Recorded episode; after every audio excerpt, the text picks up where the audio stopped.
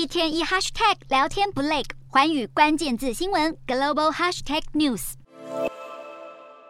巨大的导弹发射升空，声势震耳欲聋。俄罗斯先前在年度核武战略演习上大秀军事肌肉。俄罗斯总统普丁九月祭出动员令，同时暗示如果俄国的领土完整遭遇威胁，将不惜使用任何手段进行反击，引发各国担忧核战爆发的可能。不止美国提出严正警告，与普丁友好的习近平在这次拜习会上谈及乌俄和北韩的问题时，也表示核武器用不得，核战争打不得，强调透过和平对话谈判来解决危机才是当务之急。一名美国官员也透露，中国国务院总理李克强日前参加东协峰会时，同样批评俄国以核武器作为威胁是不负责任的举动，显示就算是和俄罗斯关系亲近的中国，对于日益升温的核威胁言论也感到相当不安。对于俄国暗示不排。排除动用核武，关系相当紧张的美中两国似乎在这方面取得了某种程度的共识，都一致表达反对立场。而美方为了进一步化解这波核威胁，加强对俄发出警告。白宫官员近期便指出，美国中情局局长伯恩斯准备在土耳其和俄国对外情报局局长会面，传达若俄国真的使用核武，可能会面临到的严重后果。